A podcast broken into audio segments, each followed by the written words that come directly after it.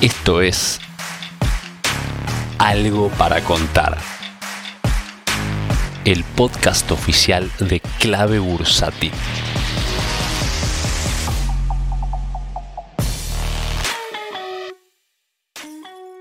Hola amigos de Clave, ¿cómo les va? Soy Martín y tengo algo para contarles. Creo que fue hace una semana justo, habrá sido, el anuncio de Mark Zuckerberg sobre el metaverso, la realidad virtual que están armando. Bueno, y ahora Facebook ya no se llama más Facebook, se llama Meta. Y ustedes por ahí se habrán preguntado, che, pero esa idea no es muy voladora.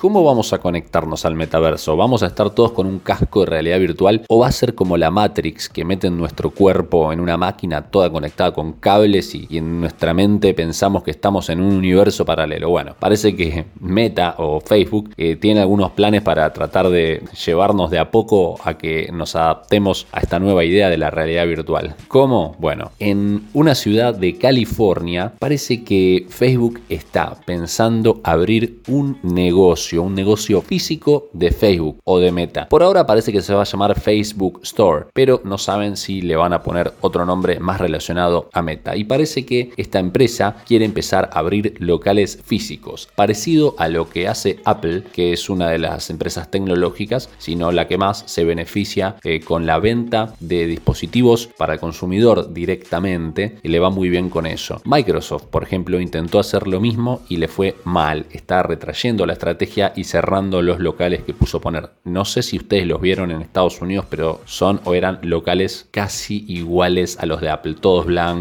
todos puros, hermosos, con las computadoras apoyadas en, mesas y personas sonrientes que te ayudan a probarlas. Bueno, parece que no funcionó. Microsoft, cabeza caída, se vuelve a eh, focalizar en sus productos de software. Um, bueno, entonces Microsoft no le fue muy bien con eso y Meta va a probar. Meta hace esto porque necesita que la gente pruebe los dispositivos de realidad virtual. Esto es una barrera que va a tener la idea del metaverso. Poca gente hoy en día usa dispositivos de realidad virtual, ¿no? Estos, cascos. Eh, y hay que sacarle un poco de miedo a la gente. No sé si sabías que Meta es dueño de Oculus. Oculus es la principal marca de, bueno, cascos de realidad virtual o estos que se ponen que son como unos antifaces bien grandotes. Bueno, como el que tiene Andy Stop Loss en una de sus famosas fotos, ¿no? Eh, bueno, hay uno de los dispositivos de Oculus, que es el Oculus Quest, uno de los preferidos de los fans de la realidad virtual, va a pasar a llamarse MetaQuest y parece que va a ser el producto estrella mediante el cual Meta va a tratar de penetrar en el mercado general y que la gente empiece a acostumbrarse a usar cascos de realidad virtual. Eh, asimismo, Meta también eh, va a vender dispositivos para reproducir video. Facebook ya había vendido, ya había producido estos aparatos que se habían vendido en lugares como Best Buy en Estados Unidos, pero es algo que no prosperó mucho.